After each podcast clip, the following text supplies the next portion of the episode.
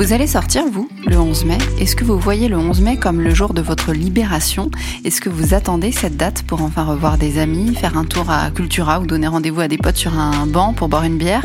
Ou bien est-ce que vous allez rester confiné au maximum, sortir le moins possible, refuser de mettre les enfants à l'école, ne laisser personne entrer chez vous, ne pas mettre les pieds au boulot et limiter autant que faire se peut les contacts? Franchement, je pose la question parce que moi, je ne sais pas.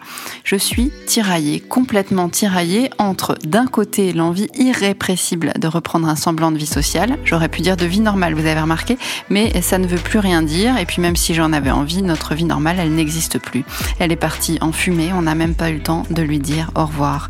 Donc je suis partagée entre l'envie de reprendre une vie sociale, de revoir des gens, d'inviter des amis, d'ouvrir grand la porte aux petits copains de mes enfants et de prendre le temps de boire un café avec une copine, voire deux en même temps, truc de fou. Et de l'autre côté, la raison, la sagesse, la responsabilité, la peur.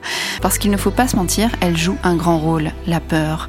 Elle peut être irrationnelle et injustifiée, mais elle peut être aussi le fruit d'un risque réel, la peur.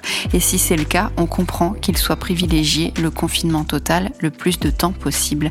Je n'ai pas envie ici de vous faire le pour et le contre et de tout mettre dans la balance. Il y a quelque chose de tellement infantilisant à entendre les menaces du gouvernement que, de toute façon, on va faire comme bon nous semble, de manière mesurée et responsable. Je n'en doute pas une seconde pour la plupart nous, mais on va faire comme bon nous semble. On va faire attention aux plus vulnérables, on va tenter d'éviter une deuxième vague, on va peut-être même mettre des masques, même si, comme vous le savez, je déteste ça, ça me rend dingue d'être obligé d'en mettre.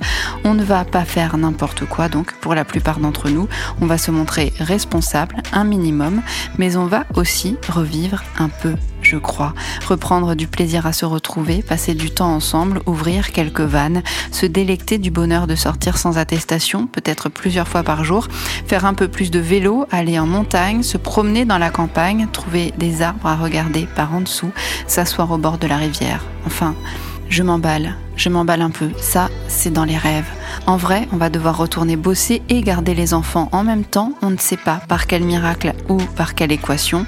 On va devoir compter nos thunes parce qu'on n'en a plus. On va devoir aller à l'essentiel, manger, dormir confortablement, sauver les meubles, ce sera déjà pas mal. On va devoir passer des heures avec la CAF, Pôle emploi, les impôts et le banquier. On va devoir réapprendre à se dire bonjour, à partager un moment sans forcément partager un repas ou un verre. On va devoir renoncer à des vacances. On va devoir tout réinventer, tout recommencer. Et à défaut de rester optimiste, on va devoir rester combatif.